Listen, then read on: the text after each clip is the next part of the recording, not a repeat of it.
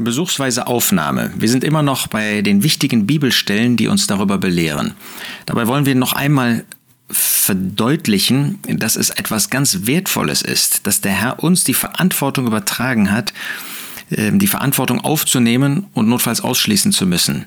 Das zeigt, dass der Herr ein Vertrauen zu uns hat, dass wir nach seinen Gedanken, nach der Schrift auch handeln. Und das macht uns auch deutlich, wie wertvoll es ist, sich damit zu beschäftigen. Es ist etwas überaus Freudiges, wenn ein Gläubiger kommt und die Gemeinschaft der Versammlung Gottes, der Gemeinde Gottes praktisch auf dieser Erde darstellen möchte. Wenn er am Brotbrechen teilnehmen möchte, da wo der Tisch des Herrn ist.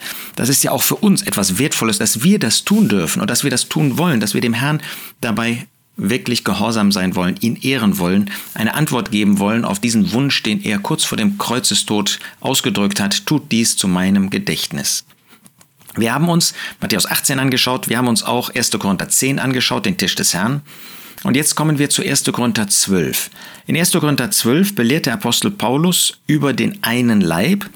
Er zeigt verschiedene Beispiele im Blick auf den einen Leib. Er zeigt auch etwas über den Dienst innerhalb dieses einen Leibes die Gaben, die Gott, der Heilige Geist, gegeben hat.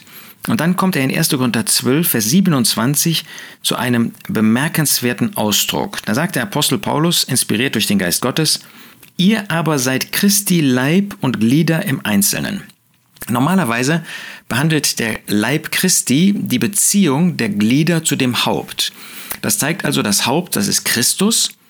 Und ähm, dieses Haupt, mit dem sind alle Glieder persönlich verbunden. Es gibt von dem Haupt eine direkte Linie, eine direkte Beziehung zu jedem einzelnen Glied, das heißt zu allen Erlösten. Aber hier zeigt der Apostel nun, dass der Leib Christi nicht nur im Blick auf diese persönliche Beziehung gezeigt, vorgestellt wird, sondern dass der Leib auch, der Leib Christi, auch verbunden wird mit den örtlichen Zusammenkommen. Nochmal der Vers, ihr aber seid Christi Leib, ihr die Korinther. Das heißt, der eine Leib ist nicht nur ein Bild der persönlichen Verbindung aller Glieder zum Haupt Christus, sondern der Leib Christi stellt die örtliche Gemeinde dar. Ihr Korinther, ihr die Versammlung in Korinth, die Gemeinde in Korinth, ihr seid Leib Christi. Der, die Gemeinde weltweit, das ist der Leib Christi. Ja, wie es in 1. Korinther 10, Vers 16 heißt, oder auch in Epheser 4, Vers 12, der Leib Christi. Das heißt, die weltweite Versammlung, das ist der Leib Christi. Aber die örtliche Gemeinde, die örtliche Versammlung, das ist Leib Christi ohne Artikel. Ähm, was äh, soll damit unterschieden werden? Nun, ganz klar, Leib Christi ist nicht die weltweite Versammlung, sondern ist die weltweite Versammlung beschränkt auf den Ort, an dem man ist. Korinth oder Darmstadt oder Hamburg oder Köln oder was auch immer. Der Leib Christi, das ist immer mit dem Zeigefinger auf die gesamte Versammlung, die gesamte Gemeinde weltweit gezeigt. Aber Leib Christi, das ist die weltweite Versammlung, aber reduziert nicht um einzelne Glieder, sondern reduziert auf einen Ort. Die örtliche Versammlung wird Leib Christi genannt, weil eine Wesensgleichheit offenbart werden, dargestellt werden soll mit der weltweiten Versammlung. Also äh, das ist nicht irgendwie Leibchen oder so, es ist Leib Christi, der Leib Christi oder Leib Christi. Ähm, es wird nicht ein anderes Symbol benutzt, was eben nicht sonst im Blick auf die weltweite Versammlung verwendet wird. Das gibt es ja, der Leuchter zum Beispiel. Den Leuchter finden wir nie auf die weltweite Versammlung bezogen, sondern finden wir immer nur auf die örtliche Versammlung bezogen. Aber das macht der Apostel Paulus hier nicht, sondern er sagt Leib Christi. Und das ist eben Wesensgleichheit mit der weltweiten Versammlung. Ja, es ist die Sichtbarmachung, die Darstellung dieser weltweiten Versammlung. Wir finden das eigentlich sehr schön in Apostelgeschichte 20 vorgestellt. Das ist die Begebenheit, wo der Apostel Paulus die Ältesten von Ephesus trifft in Milet und wo er ihnen, weil er nicht mehr ähm, zu ihnen kommen würde. Ähm, das hatte er erkannt durch Offenbarung, durch äh, den Herrn Jesus, durch Gott. Ähm, wollte er ihnen noch letzte Hinweise für ihr Versammlungsleben, für ihre Verantwortung in der Versammlung, in der örtlichen Versammlung geben. Und da sagt der Apostel Paulus in diesem Gespräch, das ist wiedergegeben in Apostelgeschichte 20, Vers 28, Habt Acht, ihr Älteste, auf euch selbst und auf die ganze Herde, in der euch der Heilige Geist als Aufseher gesetzt hat, die Versammlung Gottes zu hüten. Wo waren Älteste hingestellt? An den Ort. Älteste gibt es immer nur im Blick auf die örtliche Versammlung. So hat das Gott vorgesehen. Sie haben ein örtliches Amt damals gehabt. Heute gibt es noch den, äh, den Dienst der Ältesten, wie wir gesehen haben. Aber damals war das eben ein Amt und der war, das war bezogen auf die örtliche Versammlung, also in Ephesus in ihrem Fall. Und der Apostel Paulus sagt, ihr seid dort ähm, verantwortlich zu hüten, Nahrung zu geben, ähm, Aufsicht zu führen, Hilfestellung zu geben, notfalls auch in persönlichen Gesprächen ähm, einzugreifen in ähm, bestimmte falsche ähm, Entwicklungen. Der Geist Gottes hat euch als Aufseher gesetzt an diese örtliche Versammlung. Das heißt, hier wird die Versammlung als am Ort ähm, bestehend, in Ephesus gesehen. Aber dann fügt der Apostel hinzu, die Versammlung Gottes zu hüten, die er sich, Gott, erworben hat durch das Blut seines eigenen. Gott hat sich die Versammlung durch das Blut des Herrn Jesus, durch das Blut des Sohnes Gottes ähm, erworben. Hat er da die örtliche Versammlung äh, sich erworben, der Herr Jesus? Natürlich, oder Gott? Natürlich nicht. Wir lesen in Matthäus 13, dass er die eine Perle gekauft hat, sich erworben hat. Das macht deutlich, es geht um die weltweite Versammlung. Und da macht der Geist Gottes hier gar keine irgendwie Unterschiede, Einschränkungen, Erklärungen.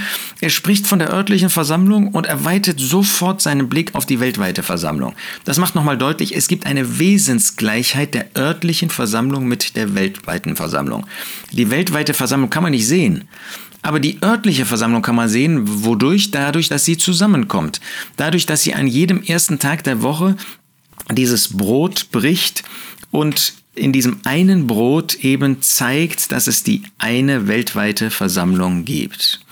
Das heißt, der Apostel Paulus zeigt in 1. Korinther 12, Vers 27, es gibt die weltweite Versammlung, sie wird am Ort sichtbar denn der Ort stellt die weltweite Versammlung dar. Das hat natürlich weitreichende Konsequenzen, die es auch im Blick auf die Aufnahme oder Nichtaufnahme von Gläubigen am Tisch des Herrn, ähm, was, was im Blick darauf äh, notwendige Folgen hat.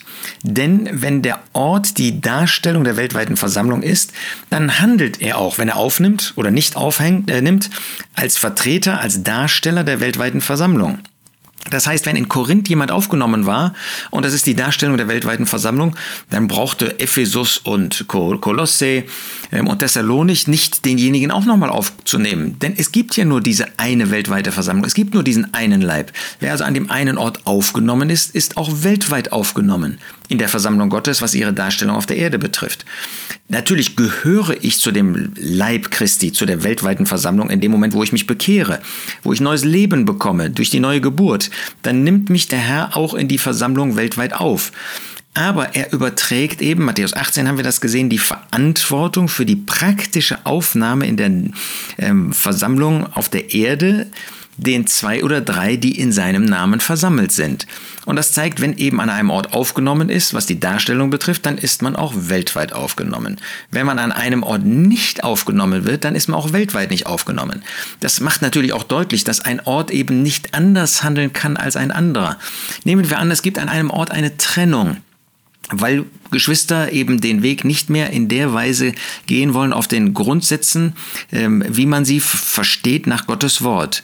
Äh, und sie gehen da weg. Dann gehen sie natürlich nicht nur in Korinth weg, sondern damit haben sie sich distanziert, haben sie sich getrennt von der Darstellung der Versammlung, wo auch immer sie auf dieser Erde zusammenkommt und damit auch von der weltweit weltweiten Versammlung, eben was ihre Darstellung auf der Erde betrifft.